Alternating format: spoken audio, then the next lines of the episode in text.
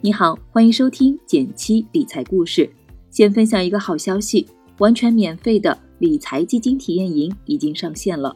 如果你想知道手中的钱如何打理，想持续的让钱生钱，想获取更多粉丝福利，那就别错过了。打开微信，添加减七助教微信号 j 幺七七幺七九幺，即可免费加入学习。最近很多人问我，牛市来了没？估计你也听过类似的讨论，可能是既心动又纠结。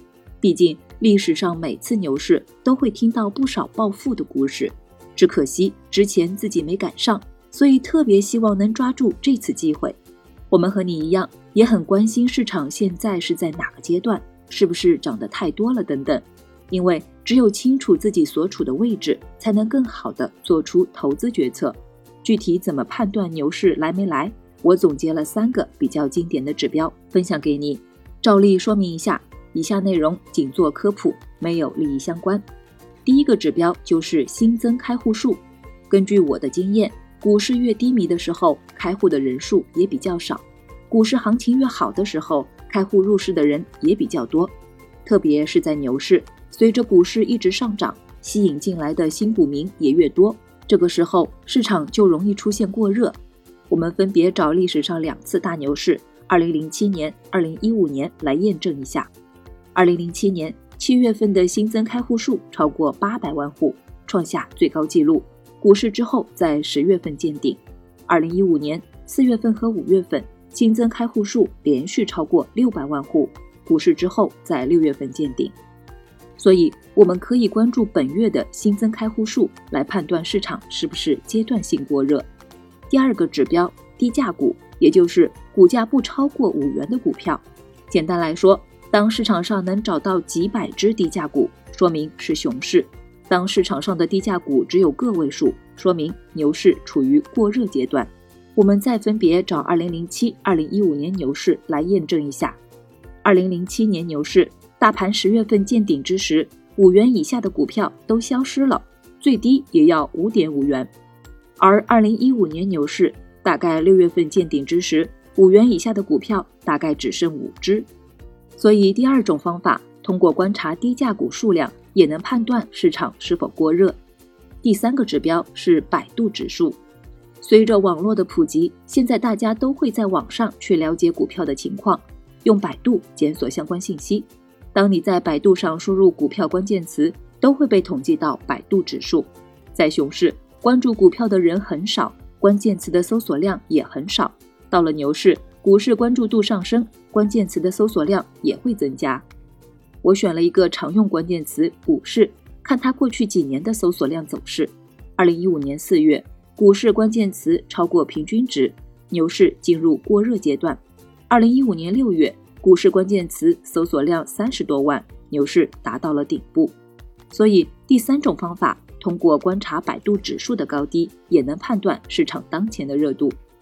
说完了三种方法，下面我们就来把这三个指标结合起来，看看目前市场是什么状况。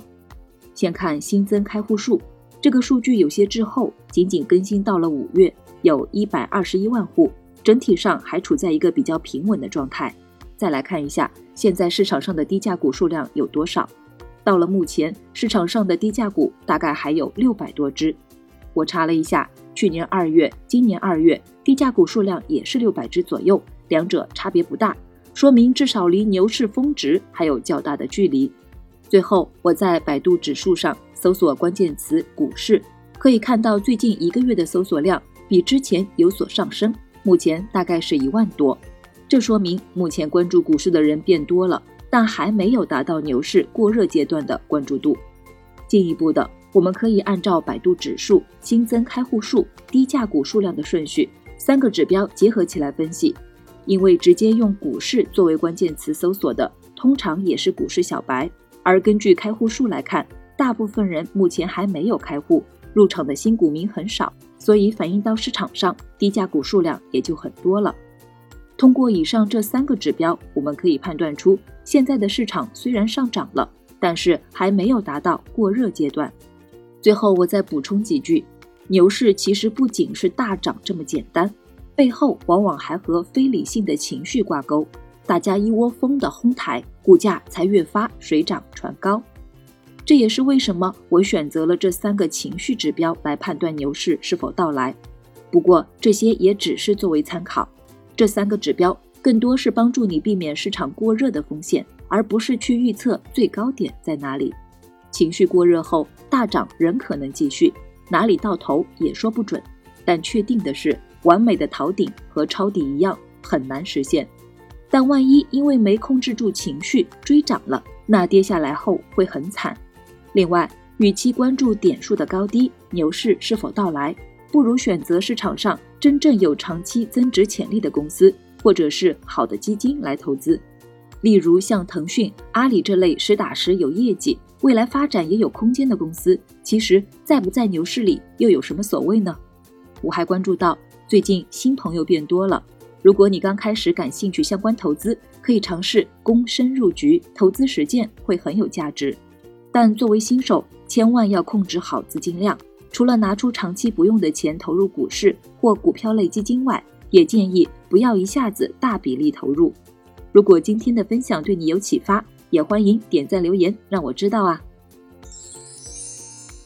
好了，今天就到这里了。最后再提醒一下，记得打开微信，添加简七助教微信号 j 幺七七幺七九幺，免费加入理财基金体验营。